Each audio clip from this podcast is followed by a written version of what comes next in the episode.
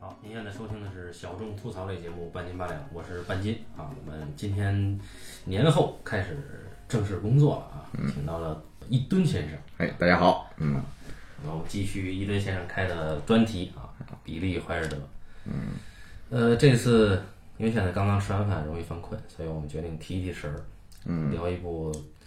就是比利怀尔德，也应该是比利怀尔德所有作品里边儿最逗的一部，应该对对对，最嗨的一个哎，嗯，One Two Three 啊，玉女风流，所以这个翻译呢，就是大家也可以忽视，因为这个玉女也没有多风流啊，也这里边也没有玉女。哎，对对，一他九六一年的影片啊，嗯，哎，柏林墙的建立是哪一年啊？这应该是柏林墙建立之后的一部电影，电影里边的这个时代背景是这么介绍啊，就一九六一年八月十三号，嗯，东德封锁东西柏林边界，也有可能是拍摄的时候这个柏林墙还没有建立，嗯，后来又加了一段之前的 OS，呃电影电影一开始有段 OS 嘛，对旁白，对也有可能上映的时候加上这一段，因为政治环境产生了巨大的变化，嗯，嗯，你接着说，那么这个片子呢，首先啊，它应该不是一个完全原创的电影。嗯啊，它改编自一个匈牙利剧作家也是作家，叫做费伦克·莫纳的啊一个舞台剧啊。那么莫纳本身也应该算是编剧之一啊，但是编剧署名里边只有两位，就一个是比利怀尔德本人，还有一个是他的老搭档戴蒙德。呃，匈牙利这个剧作家呢，我没看过他的作品啊，大家自己可以愿意搜就去搜一搜。长话短说啊，简单的呢，简单的啊，因为这个片子它是细节实在是太多了。我们先简单的讲一讲这个片子的一个故事情境啊，也就是说刚才提了啊，背景啊是一九六一年的八月十三号，主角呢，呃是这个好莱坞一代枭雄， 对，詹姆斯卡格尼老师，哎，这卡格尼老师出演的最后一部电影。哎，在此之前呢，卡格尼老师非常有名的作品啊，都是什么黑帮片啊，嗯就是你去想象一下黑白时代啊，卡格尼老师就专门演这个美国的黑帮大佬，，对凶这残啊。对对对，就这个人也特别有爆发力，然后呢个子特别矮，然后呢眼神呢是炯炯有神。哎，你就想象一下这个阿尔卡彭啊，这个哎，对对对对，对，就是这这个他他要是演卡彭呢，其实是我觉得是比德尼罗那一版的那个《铁面无私》里边的卡彭应该更好看一点啊。对对对，嗯，那么詹姆斯卡格尼呢，他呢作为这个影片的主角啊，是影片是以他的第一人称来叙述的。嗯，那这说这说这什么事儿呢？他呢这卡格尼啊是可口可乐公司啊派驻在这个西德啊，就是德国的柏林的这么一个地区经理哎啊。啊，也是坐拥那个好几十个员工啊，哎，那么天天呢，就是守着一个非常火热的、火辣的秘书啊，哎他应该有两个秘书，一个男秘书，一个女秘书。那个是会计吧？啊，那是会计啊，啊要不就是什么主任之类的，应该啊女秘书关系大。啊啊！对对对，然后呢，这个女秘书呢，办公室主任，哎，有个电臀，哎，然 后呢卡走路还是对走路呢就喜欢秀电臀。卡梅利老师呢，经常请那个秘书呢，给他单独的开一设德语课啊。呃，本来呢，卡梅利老师呢有一个如意算盘，他这个要做好一单大生意之后，嗯，哎，就腾出时间来跟他的秘书，已经好久没有在一起上德语课了 啊，他就决定要上个德语课。但是呢，呃，他这一单生意呢做的并不顺利。首先呢，这一单生意的对象呢非常难缠啊，嗯他是他是哪儿呢？他是来自这个苏联啊，嗯，来自苏联这个什么经济委员会，贸易委员会啊主任啊，哎，以及以及另外两个人，一个是拉皮条的，一个是主任，还有一个就是应该是一个也是一个半官半商的这么一个角色吧。对，反正是三个苏联人，哎，哎，三个苏联人上门呢，要求跟这个可口可乐公司呢进行深度合作。啊，卡文尼一想，我操，我要用可口可乐公司打入到苏联啊，哎，哎，像一颗钉子一样切入，然后遍地开花。这从此以后，可口可乐公司将是打破铁幕的第一个美国公司，哎，第一个美国公司，而他呢认为这个将成为他的功劳簿上的最浓墨重彩的一笔，他将借此上位、啊，成为 CEO，迎娶白富美啊，走向人生巅峰。那么卡格尼老师的如意算盘想的是，如果他能做成苏联这笔买卖，他有可能就是会被调到这个伦敦的这个欧洲总部啊，成为欧洲大区的经理。他认为这是几年前就应该属于他的位置。嗯，他一直有点郁郁不得志。现在机会来了，来了来了，上门了三个蠢萌蠢萌的啊，苏联的啊，红顶子商人，啊来自俄国贸易委员会的啊，这个软饮料书记处的书记， 然后呢，这个三个人呢，就是说我们可以合作，但是呢，我们要求可口可乐公司把它的配方给我们， 卡梅隆扯淡，不可能， 哎，谈判呢就宣告无效。啊啊，但是呢，可口可乐公司说说说这样说，呃，我们来点别的合作也可以啊，啊，比如说我们让芭蕾舞那个剧团上你们那儿免费演出几周啊，哎，或者是那个我们有有一些什么什么这个小提琴乐团啊什么的，哎，看看就别来文化这一套啊， 然后反正谈的呢是不欢而散，但是呢，这三个人呢，他盯住了卡格尼的那个电臀秘书。啊，这三个人的眼神目不转睛的紧盯着这个秘书的电臀啊，卡格尼也看出了他们对秘书有非分之想，嗯，哎，于是一个邪恶的计划就已经萌生了。但是虽然已经稳住了这三个合作对象啊，把他们暂时打发走了啊，这时候他接到了来自可口可乐公司总部他的顶头上司的一个电话，一个急电。他上司说：“我操，说出了大事儿。”那上司有个女儿啊，嗯，十七岁，风流成性，已经订过好几次婚了。啊，然后这一次呢，据说在欧洲玩的不亦乐乎，因为大家知道欧洲嘛啊，尤其荷兰这种地方，嗯是比这个美国开放的多。这个他的上司很担心他女儿在欧洲呢玩玩过玩过火，于是呢，他知道他女儿下一站是柏林，所以他就让卡格尼呢做一下这个私人保姆。哎，就我女儿来来了啊，你呢和你太太啊要照顾她，其实是监视她，啊，不许她出什么岔子。卡格尼一想，我操，本来以为是我能升职的，没想过来这么一活儿、嗯啊！本来说我卡格尼还说说我这个马上跟苏联佬这个谈判就谈判成了，他上头说不行，不能跟苏联人谈嗯判啊！哎，卡格尼特别消沉啊，本来想着是能跟那个电臀秘书去开课去了，啊嗯这回也没机会了。结果呢，哎，卡文尼呢就得跟他媳妇儿还一起去接这个女孩儿。哎，这个所谓估计玉女风流指的就是这么一个玉女啊。嗯这个玉女呢就来了，来了呢，这个接着本来说呢，这个女儿，这个上司的女儿呢，在柏林啊要待两周啊，嗯结果一待待成他妈的两个月了。嗯两个月过去了，卡格尼显得特别的挫败啊，这个生意没做成，还他妈天天伺候这小屁孩儿。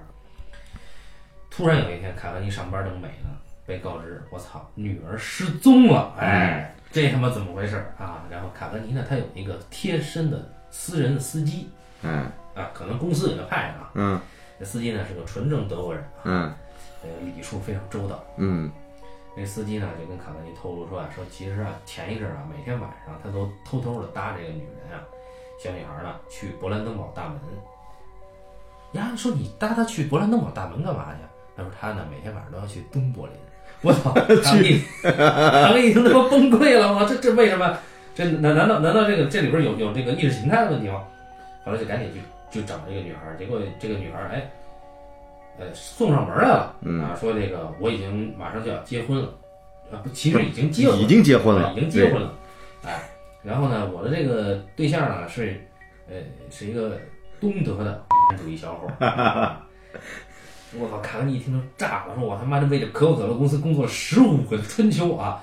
对啊，对对，而且之前交代了，这个女孩的父亲，也就是卡格尼的顶头上司，是一个。坚定的一个美国的保守派，对吧？啊对这个苏联这套主义呢是恨之入骨，对吧？也不想他跟那个苏联做生意啊哎对对对，啊，这是很很麻烦，哎，然后呢，而且呢，女那那个老板的女儿呢，对此表示不屑一顾。老板就说：“说我他妈告诉你，说今天晚上我就要跟这个我的这个爱郎啊，哎，一起去莫斯科，我们要完成婚礼，我们要在那儿领个房子啊，就过过日子了啊。”嗯我操！卡文一听这事儿可不行啊！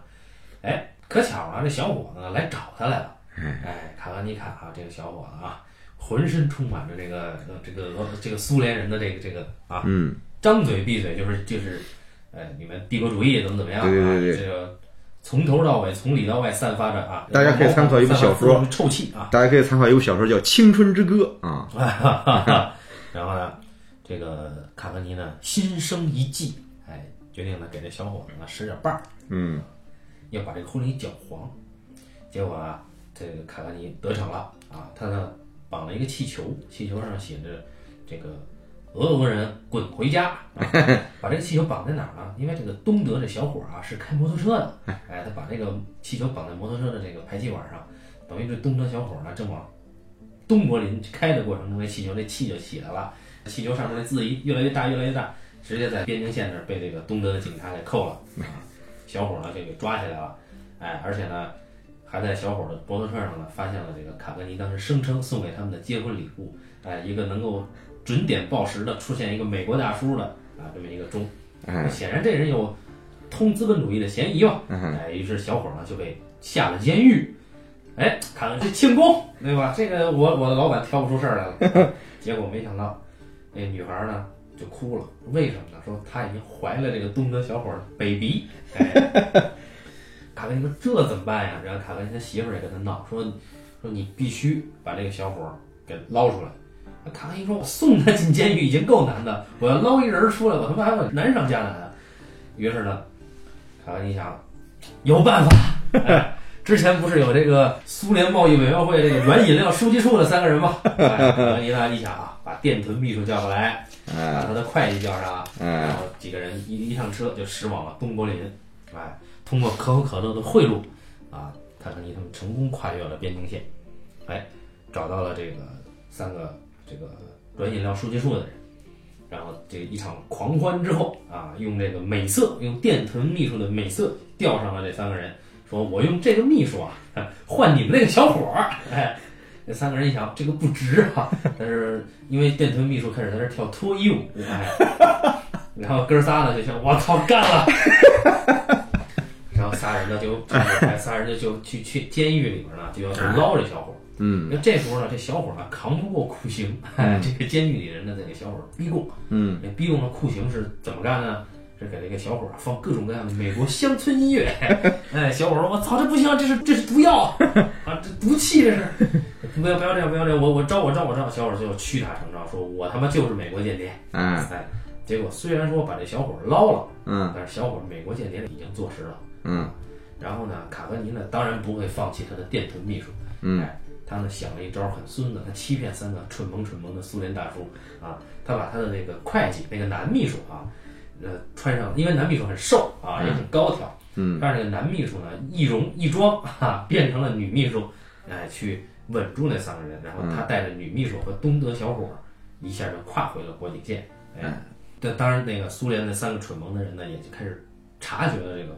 这个这个圈套，就开始追击卡格尼。哎，一路上呢就比拼出了这个这个苏联汽车确实赶不上，哎，一路抛锚啊，砰砰的，以为开枪呢，还砰最后砰的爆自炸。爆。对，菲特指导也是做的不错啊。嗯，然后呢，可可算是把这个东德的小伙儿他给捞出来了。捞出来以后呢，接着呢，没想到我刚松口气，又接到顶头上司的电话，这卡格尼的上司啊说说我和我太太马上就要来见我的女儿。哎，卡格尼就傻逼了，说说这个你女儿 已经结婚了，说什么？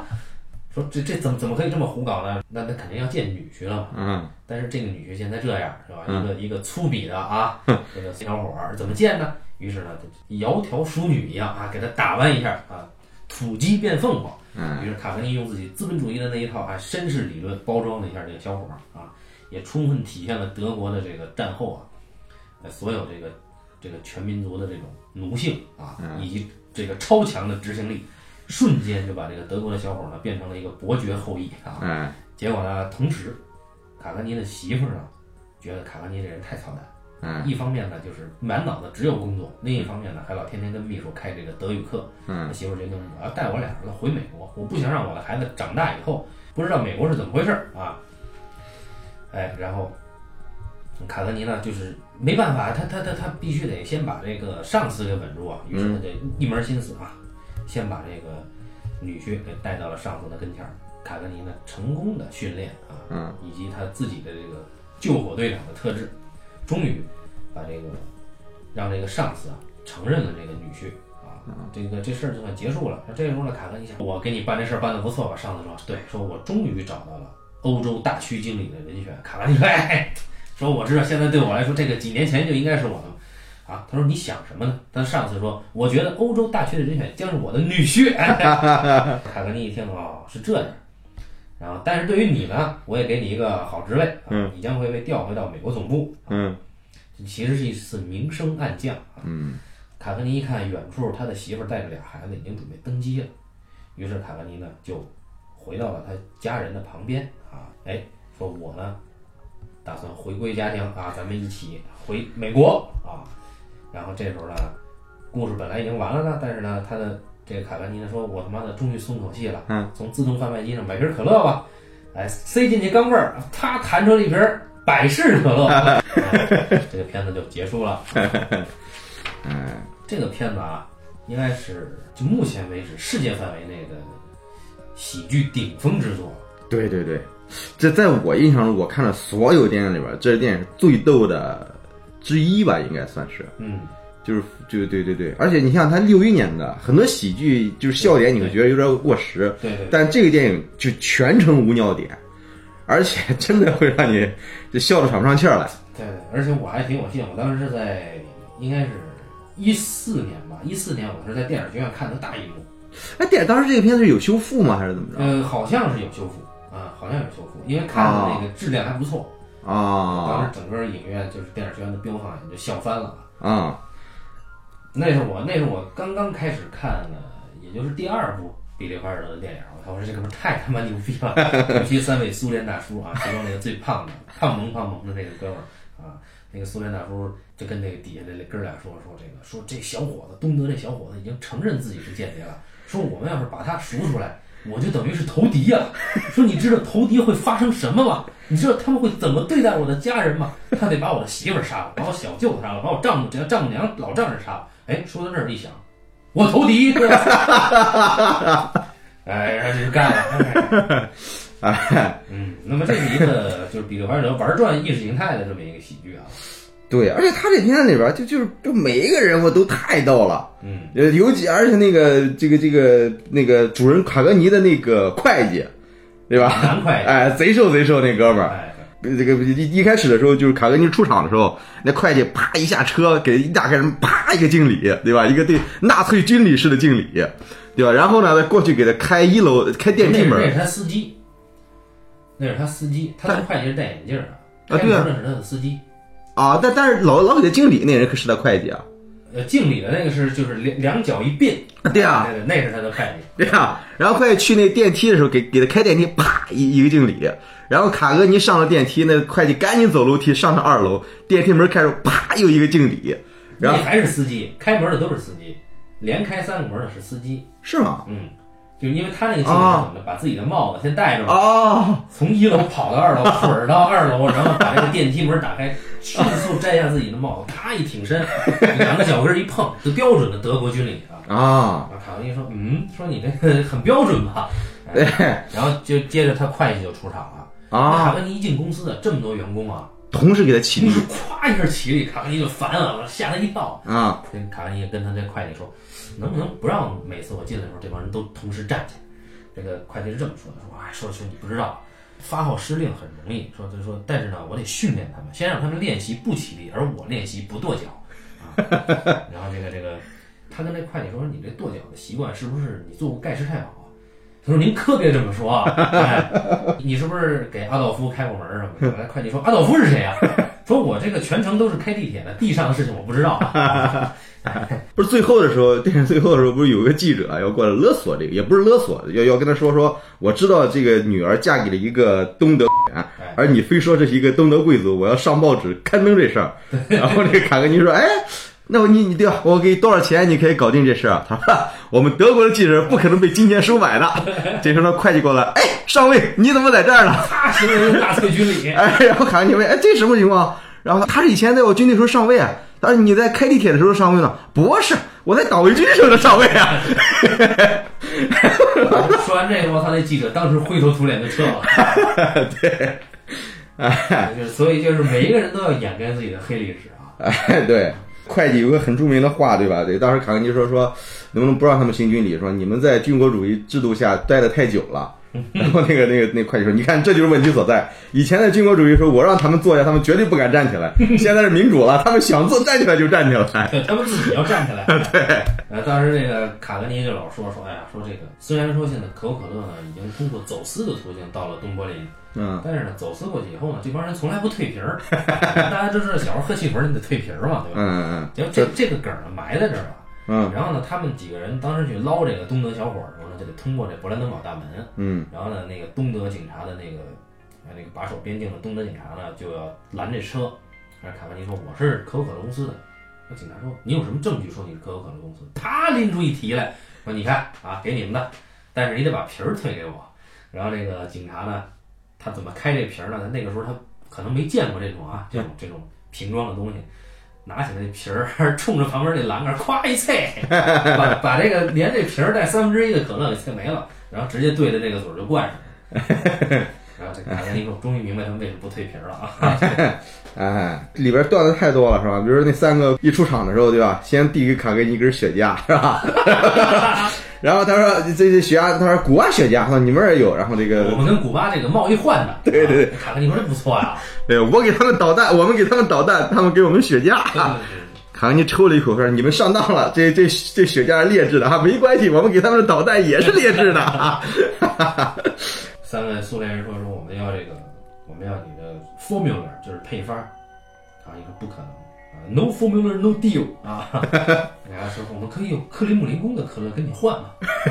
啊，你说他妈的克里姆林宫的可乐连阿尔巴尼亚人都不喝啊，是用来给这个然后，羊圈消毒的。啊临走时候啊，那三个人说说说说，我现在现在我赶紧得处理另另外一个贸易纠纷。说这瑞士啊，给我们送了二十车奶酪，我他妈完全没法接受，那他妈奶酪上面全是豆。啊当时时候好像是在军备中的时候，苏联已经占了美国的上风了，不是，至少那个宇航员已经上了，对对，已经上空了嘛嗯，对吧？然后说说说我们这事儿比你强大，然后呢，卡格尼说：“对啊，但是当你们宇航员如果想喝可乐的话，还得从我们这儿拿。”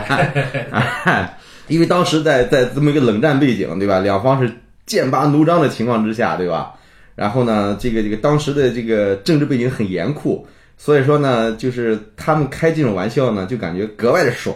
嗯，特别是就把那帮苏联人损的真是体无完肤。对，尤其是这个东德小伙儿啊，当然从来不穿内裤啊，每次过来都都在这恶意的在抨击这个卡格尼以及代表的这个可口可乐公司这资本主义制度等等等等。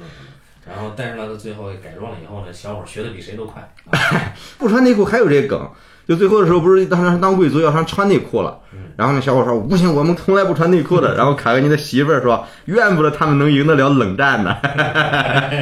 对呀、然后然后就是小伙政治倾向转变那个过程，对吧？一路上经经历那些事儿，对吧？小伙一开始还有个党政，对吧？这终于入党了，要转正了，这是特别特别荣耀啊！然后最后当小伙一下转变过来之后，要面对老丈人了，哎，老丈人，你看我，我哎你看我这这是这是我家里那个城堡的照片儿， 对啊，然后这是我这个高档会员俱乐部的这个俱乐部证，啊啊，不是这个证儿，错了， 赶紧吧，对吧？ 赶紧把这党员证给扔了啊！对，真的看的特别嗨，就极爽。比利华尔德他这个确实喜剧已经喜剧的登峰造极了。而且这个词写的确实牛逼，就是比如说这个，当这个卡格尼知道他上次的女儿要嫁给这个小伙儿的时候，说说你每次你给他洗衬衫的时候，他都在给你洗脑啊。然后跟那小伙儿说，小伙儿说我我我要埋葬你们啊，埋葬你们万恶的资本主义。然后卡格尼说 OK bury us but don't marry us。那女孩不是特别富有是吧？对然后呢，这个身上还好多貂皮大衣啊， 然后最后这女孩临走之前的时候要私奔的时候，对吧？把一件貂皮大衣送给了自己的清洁工， 啊对吧？然后最后发现这她又走不了了，然后清洁工紧紧抓着自己的貂皮大衣说：“我这个我可不能还回去。哎”哎，全片充满了这种嘲讽。哎，而且关键是，他不只是在讽刺，呃，这个所谓的那个时候的，就是一九六零年代的冷战背景下的资本主义，嗯，他也在讽刺他们自己西方社会，尤其是战后的德国。对对对啊，因为怀尔德他本身，呃，在二战之前，他虽然说逃到了美国，但是呢，他的家人是呃死在了集中营，嗯所以他对于德国的这种纳粹的这种疯狂的统治啊，以及德国人国民性的这种批判是很深的。那么在这个影片里边呢，都是在暗做啊，对以以很很巧妙的手法去讽刺他们的这个奴性包括司机，包括他的这个男秘书、会计，啊，也包括所有的员工，甚至他的这个电臀女秘书。就是当当你没有命令的时候呢，每个人可能都很懈怠。嗯，但是当你有一旦有了一个命令，不管这个命令有多愚蠢，嗯，每个人都要把它执行到百分之一百二的程度。嗯嗯，呃，所以这个在这里边儿就是所有人，全公司到最后休息日全部停止休息，嗯加班。哎，为什么呢？就是为了把东德这小伙包装成一个贵族女婿。对， 尤其是 在贵族女婿，贵族身份是怎么来的呢？对吧？这个这个有一个没落贵族，现在已经沦落到清扫厕所、厕所清洁员的一个地步。然后呢，就请这没落贵族啊，做个收养程序，把这个小伙收养成他的养子，对吧？继哎完啊了，对对对，然后呢，这个东东导员一听，哇靠，让我当贵族，说这帮吮吸劳动人民血汗的水蛭， 然后这个主人公说啊，不对，他们是吸自己的血的水蛭啊，因为因为他们好像是他们为了保持血统纯正，对吧？就像《冰与火之歌》里边的这自个。己通婚是吧？对对对，有有内部通婚的时候，所以他们有这遗传病，反正血小板啊可能是天生没有，所以说他们叫流血不止的这个这个民族。 哦，叫冯德罗斯特斯卡滕伯格伯爵啊，对，这个片子就特别牛逼，就是刚才你说那个，就彼得华尔德，当他在损这帮 社会主义国家这帮制度的时候，他并没有说把美国的这一套看得多么权威、多么高大、多么美化，对对吧？只不过是说。我们挺蠢的，你们比我们还蠢，大家都在蠢的程度上，只在蠢的一方面，只不过大家程度有差异而已。对，或者说就是表现不同而已。对对对，比如说那个在在已经那个老丈人的飞机就要落地了，那么他们开着车往机场赶，嗯卡格尼呢就教训这个东德的小伙儿说：“这个说你看啊，说你呢现在现在欠我多少多少钱啊？嗯你这个这个手表嗯这个是我的多嗯少多少钱，然后你这个烟盒我的多少多少钱，嗯一共你欠了我多少多少钱？嗯那小伙儿说我这刚成了一个贵族就已经欠了一屁股债。嗯呃，对，说我们的系统啊就是这么运作的， 每个人都欠每个人的 钱。呃也也是黑了一把这个美国资本主义的这种新型系统啊对。啊，哎，一开始他那个旁白的时候说的特别有意思，他说这个这个这个柏林当时当时还没有建柏林墙之前的时候，不是封锁线吗？对吧？每天都要穿这个城，说这个这个封锁线一边的警察呢粗鲁而又多疑，另一边的警察呢是多疑而又粗鲁，对吧？ 所以说，当这个电影进行到一多半的时候呢，他不不光表现那边的这个宪兵怎么着，啊也表现就是西德这边的宪兵。说说说说说说，听说你们这边有宣传共产主义的分子，对吧对对对？啊到他们公司来搜查什么的。然后那个西德那宪兵呢说说这个你们这边有一个人啊胸很大，嗯，一个女人说这是在胸上呢写了很恶劣的攻击我们那个美国的这个词汇啊，对对对，Yankee 啊，说 Yankee go go home，嗯美国佬滚蛋，对吧？嗯说这个到底是谁？我们要查这个人啊！其实那是那个卡格尼让他的这个男助理啊翼翼装的时嗯候塞的这个气球啊，在气球上， 因为当时那个东德呢放了好多气球，写着 Yankee Go Home 嗯啊，然后这个他们应该是现剪的气球啊，当、当成了这个充气的这个丰胸的东西，对，啊假胸，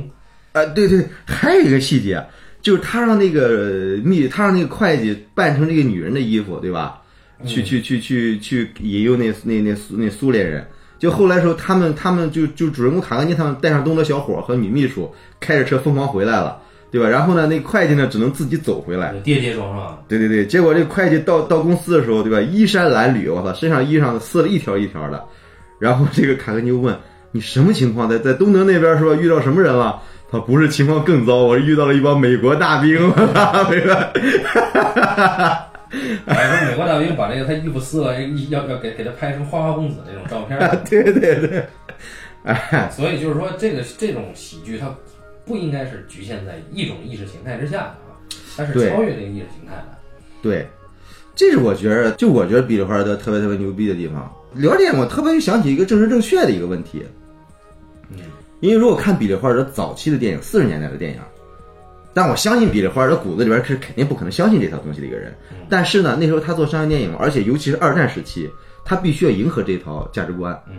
对吧？因为有有时候，因为就如果说你要做一个主流价值观的电影的话，你首先你要超越这个价值观，你自己不太可能会相信这个价值观，但是你才能做得了这个价值观。呃，不是说不相信，不是说怀疑它，而是要超越它，你才能做得了。所以，比尔·霍尔德早年的电影，像什么《大人与小孩》，那是比利·霍尔德在美国拍的第一部电影，做做导演的第一部电影，那里边就是一个典型的讲保家卫国的一个电影，哦，美国军人保家卫国。就是主旋律。大败主旋律。嗯里边是里边那个主主人公那个军人呢，他有一个很恩爱的一个女友，嗯，然后呢，然后呢还有一个女主人公，女主人公就装装扮成小孩嘛，叫金奇罗杰斯啊，对对对。然后最后最后这个主人公为什么要跟那个前女友分手呢？就是因为主人公他他在后备营里边训练军人，但是主人公自己想上前线，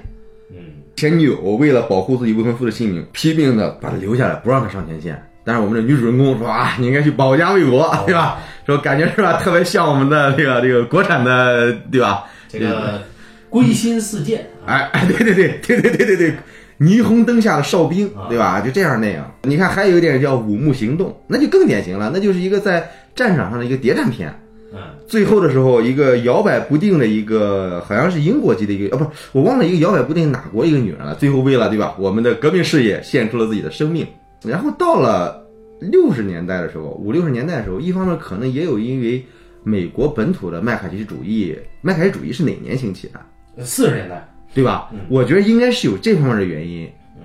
是因为美国本土的观众嗯可以能接受这个东西了，就是他们对这种意识形态上比较模糊的电影，他们接受度可能会更高一些了。嗯我猜测哈。然后呢，所以说才能有诞生这样的东西。你看，他他在损这个苏联那边时候，完全没有美化美国的资本主义。对，就是基本上他三头损啊，就比如说对这个像他这个男助理，他他当时这个卡凡尼一想，马上他的顶头上司就要落地了，嗯，说今天是周末，然后这个他卡凡尼赶紧跟他这个男助理说，说告诉外头所有的员工啊，让他们停掉一切手里的工作待命。嗯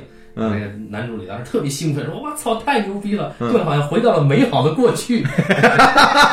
全民动员。 哎”德国人心里还是盼着这个啊， 对，啊对，柏林夜食那个电影也特别有意思，就是比利华尔德好像是四十年代末还是五十年代初的时候拍的一个电影，嗯就讲的时候就讲的这个二战结束以后，嗯西德不是被美国这边接管了吗？嗯然后呢，就是就是这边美国这边纪律委员会，然后去调查美美军驻德国这帮人的军纪，哦，哎，发现呃德国这帮在驻德的这帮士兵已经迅速的贪污腐化，对吧？然后这帮人对吧，跟跟跟跟德国当地女人胡搞啊什么的，就就这么一个电影啊。但最后呢，也回归到政治正确，就主就是主人公本人就是一个跟德国女人胡搞的这么一个人，然后呢，女主人公呢是这个纪律委员会的一个女调查员，哦，然后最后好像发现跟主人公好的这个女德国人好像是间谍还是怎么着来着，所以也有政治方面的倾向。最后主人公对吧，跟这个女主人公走到了一起，啊嗯，是这么一个电影。但是呢，就他的视角选的特别特别有意思。然后呢，当时拍这个电影的时候啊，就是他他因为航拍里边剪辑了很多纪录片的镜头，啊，就就就是从那飞机上看德国被轰炸的千疮百孔。我记着好像比利华尔德那本书上说，当时有人看到这个样片的时候，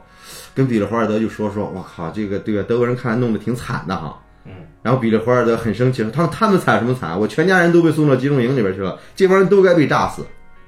但是看电影电影的时候，他是拍的如此轻松诙谐，你甚至你看看不到比利华尔德对这个事情的怨气，但是他这个幽默的力量又是如此之大，这是我极其佩服他的地方。对，按照比利华尔德接受采访，他自己说，他他是在自己最低落的时候，嗯最最暗淡的时候才拍喜剧片，嗯他在自己最开心的时候是拍的是这个正剧或嗯者是悲剧，所以那那可见 可想就是拍这个 One Two Three 的时候，比利华尔德说， 哇这哎，其实其实我觉得这个这个心理还真的是挺挺对的。嗯有时候你确实人自己本人很快乐的时候，你只能聊得了段子，聊不了喜剧。嗯我记得他那访谈里边还写了一点，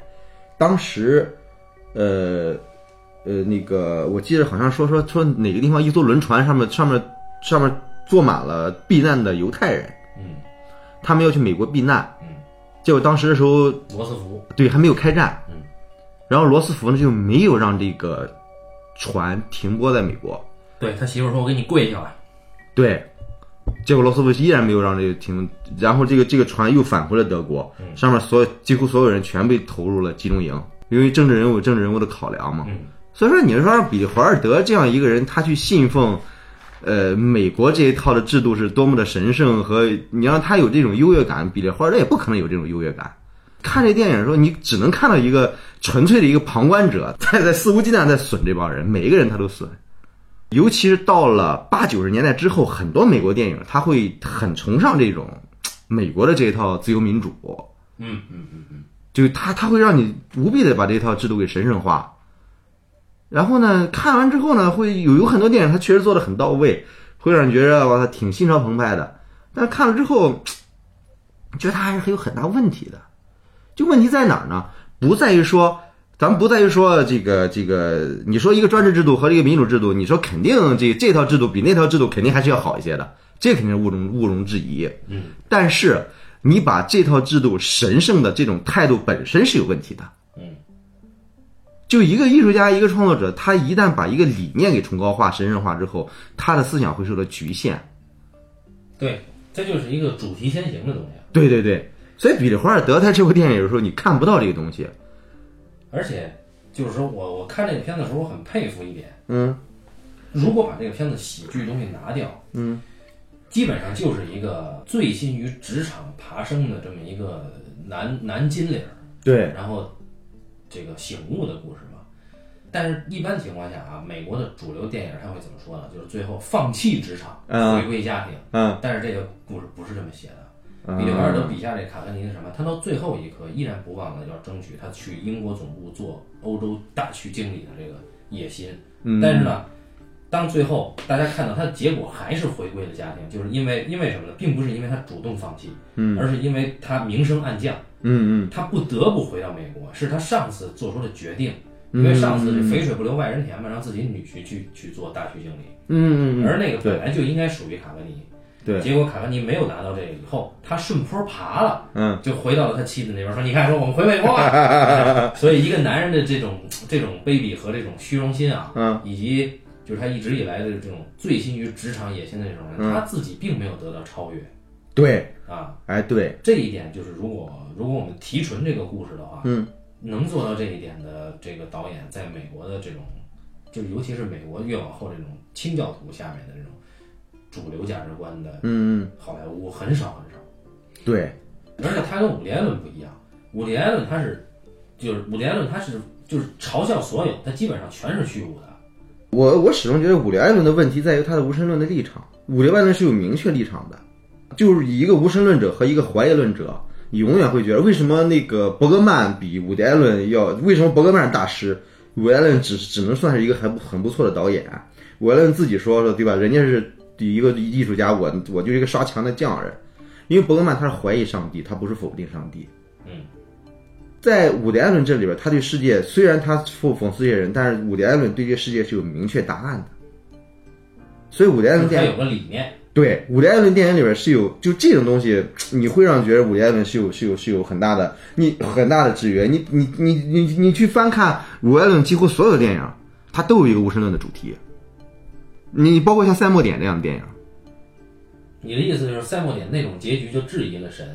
也因不是为很质疑呃，他否定了嘛，他不是质疑，他是他是彻底的否定。嗯因为那个你你因为你就是一个命运的是否存在嘛，嗯对无神论的就认为这是概率，而作为一个任何一个宗教徒来说，这个不存在概率问题，对吧？今天发生的一切一定是有一个必然在的。嗯，那么伍迪·艾伦那个他三莫点就是纯粹在讲这个偶然，对，就是呃，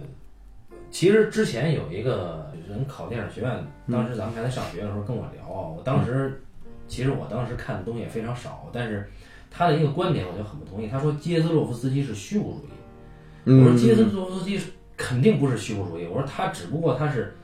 呃，他是在这个命运之下，在命运之力之下，他表现了一个呃我没有办法的这种东西，这这这种理念。但他实际上，他对于这种命运也好，神也好，他是有一个基本信念存在的，对对对对对，就是说我不可能人超越不了命运，嗯，但人的挣扎本身是有魅力的。嗯嗯，可是我现在是觉得这个伍迪·艾伦这个是是恰恰是一个虚无主义，哎，对对对对，这个我完全同意。我啊，你当时建立很不错嘛。当时时候，如果当时给我抛出一个问题来的话，你像在在当时那阶段，我对这个问题是完全没有概念的。不是我，我当时只是否定他对于基耶斯洛夫斯基的这个评价，因为嗯嗯因为我当时是唯嗯一看的比较多的是基耶斯洛夫斯基的电影，但是他直接跟我说了这么一句话，我觉得这人一定是个傻逼，结果后嗯，来还考上了啊。是吗？对，咱们去灭了他。哎， 我觉得不用。就嗯，这里边，你看卡格尼哈，他这个人物的魅力在于他的这种冷嘲热讽，呃，以及他的这种极端的聪明。在怀尔德的作品里边，主人公都是极端聪明。对对对，就卡格尼的这种聪明，当然他最后他没有逃过，因为因为他的聪明他是有所求的嘛。嗯，他最后那个求的那个东西，还是还是把他给害了，把他给对对对，但这个时候你会看到，我操，卡格尼就是至少比利凡德借卡格尼的嘴去骂了所有人。对，啊，就比如说说这个说是这个当当这个东德小伙儿跟这个老老板的女儿在争论这个孩子是在莫斯科生好还是在美国生好的时候，哎，这个卡尼说嗨，在旁边悠悠的来了一句。说这个莫斯科生啊，将来女孩子每天一天到晚都游行，你们根本见不着你们的孩子、 就关键是他的这个嘲讽，最后你对于你觉得资本主义啊，嗯，德国人我操办事儿这么严谨，然后哥们儿在可口可乐的贩售箱里边儿买到了一罐百事可乐，我操！哎这个这个点的设计想法，其实在《对话比利华尔德》这本书里也也提到过。 然后他这个片子里边那种那种就是癫狂式的那种搞笑啊，这个那个电臀女秘书啊，就这种极其喜感的性感，那对对对对，就是其实是已经取消了性感了，对，完全没有性感。但是但是你说那个女秘书确实她那身材和各方面还确实挺性感，确啊但实是好对。但是她那个搔首弄姿太有喜感了。而且人家自己在那儿扭，你知道吧？ 就是人家其实他不扭了，真那就真性感。但是人家自己一扭吧，你就没法儿，你首先你就会笑， 就是。其实当一个人就是就是男人啊，对一个女人产生欲望，或者说就是有有有一刻，比如说精虫上脑的时候，就是唯一能拯救自己的时候啊，嗯， 是来了一个段子，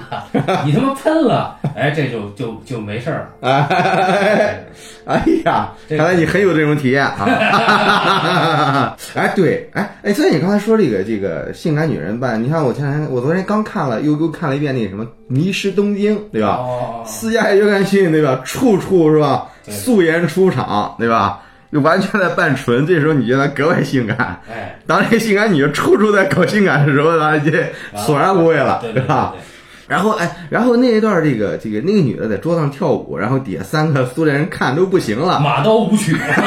对然后远处那个元首的那 个元首的那个照片啊，就是直接就被那个乐乐曲声给震掉了，又有一个乐 队，又有一个现场乐队了哎，我我觉得那个那个库图里卡那地下啊！完全就是从这里边来的。而且那个包括那个他那个男主里说，我当时在地下，我不知道上面发生了什么，有什么啊对一呀台词，对啊，我觉得太像了。我觉得这这个就那种癫狂、那种搞笑是，是是可能很有很可能是比利华尔德电影里面最早有的，嗯，因为他这他这搞笑风格和他之前的已经完全不一样了。对对对，再早就是就是刘刘维谦那种，就是他又没有到，就他刘维谦的幽默跟怀尔德的幽默还是有有区别。对对有不对，少区别的，就是呃，至少怀尔德的幽默离我们更近一点。对对对对，而且 而且因为怀尔德之前为刘别谦写过一个剧本叫《契卡尼什么》吉诺契卡，呃尼诺契卡啊，里边是嘉宝演的一个电影，啊他演那什么那个女女女哎，也是苏联不不不不是你的苏联到资本主义社会的一个，也是一个女调查委员。啊，这一开始是苏联那边派了巴黎，往巴黎派了三个 苏联人，跟跟这里边如出一辙的三个苏联傻逼，哎，这三个人要要要干什么做生意还是怎么着来着？结果他们在巴黎这纸醉金迷的环境里边，很快陷入到了堕落的资本主义社会当中。哎，然后呢日本干啊 吧，对，然后呢，赶紧苏联又派了一个严肃的女同志，就是嘉宝演的这尼德契卡，哦要过来调查这三个人。就尼德契卡一看，哇操，这三人怎么成这样了，对吧？然后呢，当时呢，然后又有一个一个很很腐化的一个一个一个巴黎的一个花花公子，说这个人要跟尼德契卡做什么事儿了？这个这两人陷入了爱河。哦，最后尼尼诺契卡，这个这个最后嗯投奔了这个资本主义的那么一个事儿。我印象中哈，那个电影里边儿对这个苏联黑暗的这个这个揭黑暗面的揭露啊，啊，还是挺多的。因为有一段尼诺契卡回国之后，他们好像是都。他和那三个同志是吧，都好像关系受损， 呃，因因为这个事儿，因为在资本主义这方面的事儿，他导致他们职位降低，好像还还还还去劳改啊，还怎么着来着，有一定的悲悲惨经历。哦，但是你看到了这个这个 One Two Three 里边就完全没了，就是这种这种批判的怨念啊。哎，对对对，你看那个那个胖哥，苏联胖哥最后就是三个人嘛，只剩他一个了，然后他追到了，一路追到这个这个，一路追到这个公司嘛，到了西德这边。嗯， 当时卡格尼就问他说：“说你你是怎么出来的？说明嗯明你们保出了一个东德间谍嘛，都已经小伙子自认是美国间谍了，嗯说难道没有人追击你们吗？”胖哥说：“有啊，但是我出卖了我那两个哥们儿啊。” 好像卡格尼你怎么能这么干？他说：“如果我不出卖他们，他们就会出卖我呀。我们那儿都这么干啊呀。对呀、你看这个这个，看这个斯大林是怎么对待那个什么来着？是是是是托”托洛斯基啊，对对对，这个讽刺确实太到位了。整个这个这个片子呢，它虽然是一个很很疯狂的，就是没有一刻停下来，节奏极快。对，就是怀尔德他有些片子节奏算算慢的，嗯，但是这个片子应该是节奏最快的一个，对对对，完全闲不住。而且这卡格尼的这个台词的语速，我估计应该是破了他个人从影史上的记录了。对对对， 对吧？如果让如果要是让一个说话慢点儿的演员的话，估计这个电影能抻出两个小时来。这电影呢，其实只有一小时四十分钟，对你没法想象加里格兰特演这个 啊，只能不是是亨弗莱包家。 对对对，那味儿就不对了。对，对你，他可能是觉得，哎，这个，因为，呃，你看，他并不是一味的在抨击德国人，就是在德国工作的这个德区的总总部经理卡格尼，他本身在这里面，你看他妻子称呼他的时候，跟每次跟他打电话的时候，结尾都说，嗯，Yes, my funeral，就相当于就是在德国的时候，就是元首叫 funeral 啊，啊，就是。可能我这个德语发音不准啊，反正就是那意思，就是是元首啊，就每次都是这样，所以他找了一个演黑帮老大的这个这个人，啊这个气质来演这个在纳粹曾经肆虐的这么一个地方的一个可口可乐公司总部的经理，啊，也是一个独裁者的一个形象，很很匹配。对对对，它里边这个黑帮老大就这种这种传人这种这种独特的喜感是太到位了。因为卡格尼这个演员本身个子很矮，嗯，对吧？然后你我这电影里边有个特别特别有趣的一个桥段，那个电影前半段的时候，然后他的媳妇儿跟他说：“哈，你以为我不知道你跟你女秘书干什么吗？对吧？你每次换一个女秘书，我都注意到你会穿增高鞋。 对对对对对，几年前我专门为了我能调到伦敦总部买了一把雨伞，我天天拿着它就没用上。哎，就是一个被职场绑架了这么多年的人啊，这里面其实有严肃的部分，就是当当他的妻子跟卡格尼在就是直接撕逼的时候，他妻子其实隶属了卡格尼每次就这十五十五年来。呃在职场上的表现就是，你每次都是抛弃了家庭的这种、那个其乐融融的这种时光，嗯啊，你去选择职场的这种发展，嗯，对，就卡格尼他基本上已经是一个机械化的、没有自我的这么一个人，对，所以说我觉得你你看这电影、就是，就是就是他在他在这个观念主题上呢，会让人觉得太爽了。然后呢，但是现在看美国的电影呢，你越来越多的电影被这种政治正确给绑架，对吧？嗯？嗯嗯然后呢，就是就是就是很多事情啊，就他会以一个正邪的正邪对立的观点去看待很多事情。嗯，美国电影越来越越传达这么一个观点，但是比利华尔德电影里边就没有。嗯对，所以所以现在像像美在美国像伍迪艾伦这种人就已经算是艺术了，就已经对对对就已经算相当不错了。对，嗯，像尤其是我前段时间看了那个《奇迹男孩》，儿》，啊，对吧？这个这个这个票房催泪，不是说是这个泪弹，对票吧？房催泪啊，票房催， 呃，票房多少钱？不是不是不是不是不是票房，这这什么这个催泪核弹，我想想，哎，就这么一个评价。嗯后来我看了之后，看的我就是，哎呀，特别特别恶心。你都能看到，处处都能看到背后这帮制作人的这个心机和他们对政治正确的无限的迎合。啊，对吧？里边儿对吧？所有的好人一定是少数族裔啊，黑人，或者说是犹太人，对的，关键时刻他们会对你伸出援手。哎，对，无限的好的，对吧？然后呢，最坏的人呢，一定是白人小孩儿，哎，而且白人里边还是白人里边的富人，嗯，他们坏的没有缘由，就是坏，就是真坏。最后呢，莫名其妙的还出了一帮要欺负人的青少年，啊就是坏。这帮人的出场目的是什么呢？就是为了好人彰显出自己的好人品质。啊，这个看得我，我操，这个就太愚蠢了吧！就我觉得现在就是让会让人感觉到，美国已经成了一个老气横秋的国家。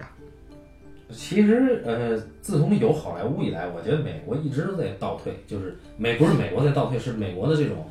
呃电影意识形态一直在倒退，至少主流的是这样。就嗯是恐怕只有那个七零年代到八零年代这这个这个时间点啊，嗯还是有超越。对，但是因为那个是特殊的时间点嘛，就整个美国一片虚无。但嗯是除了那个时间段之外，你包括麦卡锡主义开始，包括、嗯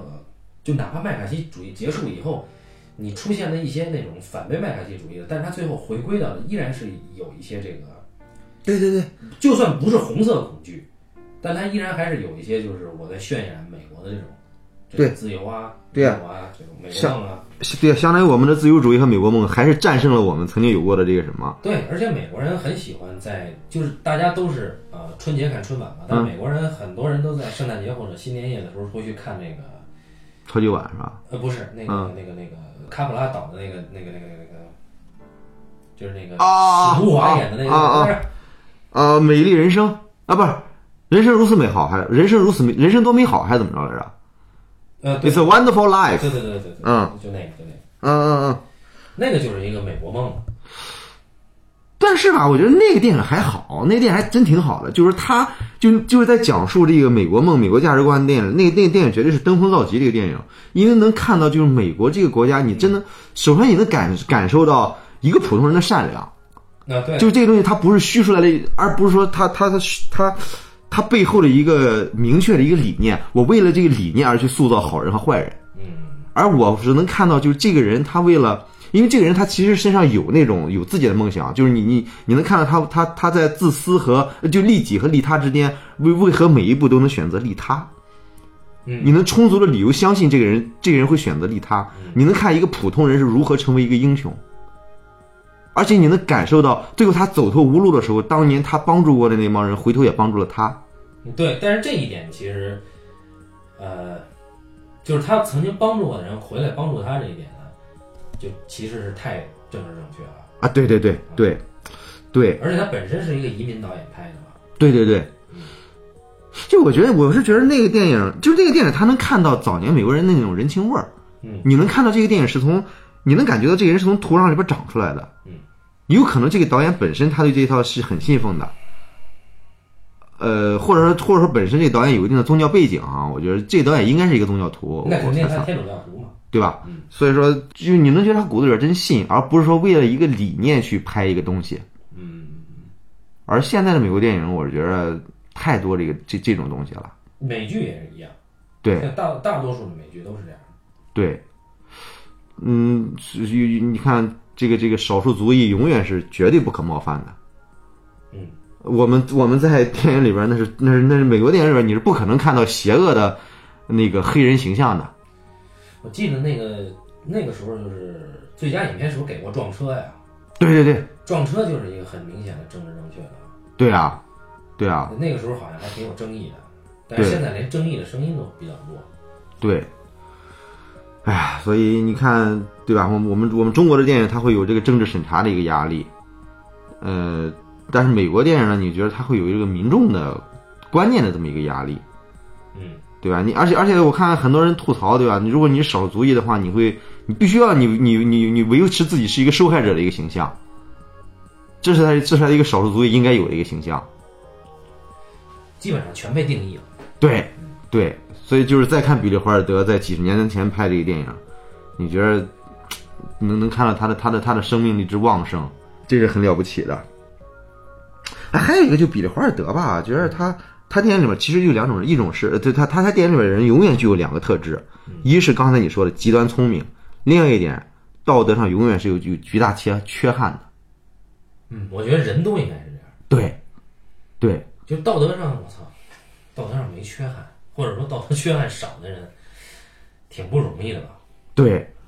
但是很多好莱坞的导演，但是很多很多电影，就刚才说那《人生多美好》，就是一个道德感如一步一步在提升的那么一个一个一个一个人嘛，嗯，对吧？当然那个还算做的不错的，那很多做的不太好了，那那那你觉得这种道德感，这种崇高感，你会觉得有点儿，就是有点儿立不住。对，这我想到了，就是比利怀尔德在访谈的时候啊，他对《阿甘正传》其实给过很高的评价。嗯嗯嗯嗯，对，就你看《阿甘正传》，他对于美国的历史，包括美国的一种种种意识形态吧，嗯，给了一个很超越的那种，嗯那那那种有有一丝嘲讽的感觉的那种态度。对这一点还是在美国的，尤其他还拿了奥斯卡，对还是挺不容易的。哎，我我又想到另外一个事儿，因为当时说到比利华尔德想拍《辛德勒的名单》来着，对，是对吧？然 后我们再看斯皮尔伯格的版本，那是一个多么政治正确的一个电影啊！那个史皮堡老师啊，浪子回头，啊，对啊，这个就这个，先拍一个浪子有多浪，对然后拍这个浪子怎么样抛弃自己的浪，对啊。然后如果说你要是比利华尔德拍的话，那那会是什么样呢？对吧？当而而且说波兰斯基也想拍来着，你觉得呃，波兰斯基要拍应该也挺有意思的，对？因为波兰斯基他很矛盾，就是一方面他是欧洲人，嗯，但另一方面波兰斯基对于美国那套类型啊、吃的很透，他又愿意去做经典类型，比如《唐人街》嗯嗯，啊，所以对这这波兰斯基挺有意思的，对他玩过好多类型的，嗯，他魔幻恐怖也玩玩过。对，所以说，你看比利华尔德他这个就好的导演，嗯，他也吧，还有像那个莱昂内，也是永远是做不会在一个人的道德感上做太大文章。呃，就是就是他们电影里边确实这种，就就是这种，其实他们都是自由度很高的一个导演。就是呃，这个在《One Two Three》这个电影说回来，它其实有两层面冲突啊。第一个层面是意识形态的冲突，就是一个是东西德，一个是这个背后就是铁幕啊，啊那个美国和苏联，然后。再往还有就是意识形态，就是纳粹曾经的纳粹和现在的德国人，嗯呃，这这种这种冲突，包括美国占领者跟现在德国人的关系，嗯啊，比如说这个可口可乐这个这个包装厂、这瓶装厂的这个酒瓶、这个这个汽水瓶子厂的这个厂长，嗯哎，那么他们之间的这种关系，这就是资本主义，其实在这个电影里成为了一种新纳粹吧。嗯，对，然后对这个这个另外一层冲突呢，就是说卡格尼的这种个人野心，嗯他在这个影片里，他的这在职场上的这种野心，其实是牺牲了很多人的爱情，包括他自己的家庭的。嗯比如说一开始，他甚至不惜去拆散这，虽然说东德小伙很荒唐嗯啊，也虽然说这个十七岁的少女她已经订过四次婚了，嗯但她毕竟是爱情嘛，爱情跟他妈你订过几次婚也没什么关系吧。嗯但她就是为了自己的这个能够上位，她不惜把人家的这个一对鸳鸯给拆了。嗯给他妈下了狱， 我就这么阴损的招儿，这卡甘尼干出来的。嗯对，最后，所以最后我们看，就这种人啊，丫绝对不可能去所谓放弃职场回归家庭，嗯这么损的招儿他都做出来，他怎么能放弃职场回归家庭？嗯，这人就，这人骨子里就不是一个善良的人。对对，他妈的，他能建立在别就把别人情侣拆散的基础上，然后接着他又去改造一个人，就这这种人能够做出这种事儿，我操，那确实牛逼。但是你说他最后能够顿悟，我觉得这有点扯淡。对所以最后比利华尔德给了一个结局是连他一起嘲弄一下。哎，所以说这电影里边儿其实很好玩的两个角色是两个女人，一个是那那个十七岁的少女，另外一个就是卡卡格尼的媳妇儿他媳妇儿是一个老演员，我操，啊。对他，他媳妇儿这个演员其实这这个角色其实特别出彩，嗯，因为他媳妇儿自始至终都对这个这个这个这个都在调侃两方面，就调侃政治。而且他媳妇儿全知道，哎，对，那个玉女，那十七岁的那个玉女嗯，当她丈夫说要自己要去苏联，对吧？然后这玉女无无限跟我说啊，我也要去跟你见识见识这这生活多么美好，怎么着怎么着。然后最后一看没辙了，还是回归资本主义，说啊，资本主义也挺好，怎么着怎么着。就这些东西对他们来说都无所谓嘛。对最重要的是你这个生活搞好，对吧？这个这些少女追求的就是这爱情，对吧？和这男人在一起，资本主义也好，社会主义也好，都都好，在在在一起就行。说这个这俩这会让这这个女人角色特别可爱。对他这对于他媳妇儿来说是一个呃很有智慧的一个就是家庭掌权人的形象吧。对，对，有点像现实中他的妻子，因为在现实中他妻子其实对于比利怀尔德基本上是有很大的权利的，比利怀尔啊德，也很服，也是服服帖帖的。我我那天就想这部电影的时候还，还想，因为其实我们对于，尤其是像咱们看点书的哈，看了点书呢，对啊，过去的历史，包括冷战了，包括这个，我我我没我只看过什么《少妇白洁》这种东西。因为很多书它其实都是知识分子塑造出来的书嘛，呃，会有一定的狭隘性。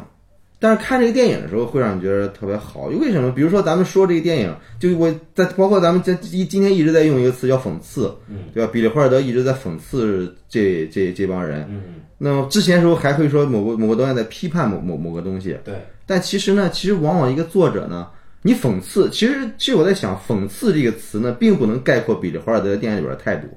因为讽刺的背后依然是严肃的。嗯但这个电影可以说，比利华尔德在损，